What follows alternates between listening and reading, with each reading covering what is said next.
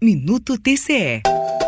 A Associação dos Membros dos Tribunais de Contas do Brasil divulgou uma nota recomendatória em que orienta os órgãos de controle externo a adotarem mecanismos que permitam a participação da sociedade em suas atividades. O documento considera a importância da linguagem clara em relatórios, pareceres e decisões para que os cidadãos compreendam a essência dos serviços prestados pelos tribunais, contribuindo para sua legitimidade e para o exercício do controle social. Além disso, destaca a recomendação 144 do Conselho Nacional de Justiça, que defende o uso de linguagem simples nos atos expedidos pelos órgãos judiciais. O presidente da Atricom, César Miola, enfatiza os objetivos da instituição com as orientações é dialogar, abrir cada vez mais uma relação de participação entre a cidadania e os órgãos fiscalizadores para que o controle dos serviços, das políticas públicas se dê cada vez mais em sintonia com os legítimos anseios da sociedade. E essa iniciativa acaba também por fortalecer próprios tribunais de contas, cada vez mais colocados como instituições essenciais para a boa e correta gestão governamental. As recomendações foram editadas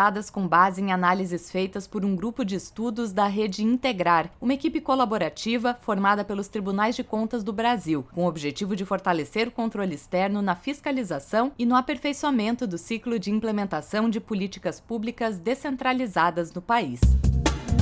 Rádio TCE, uma emissora do Tribunal de Contas do Estado de Goiás.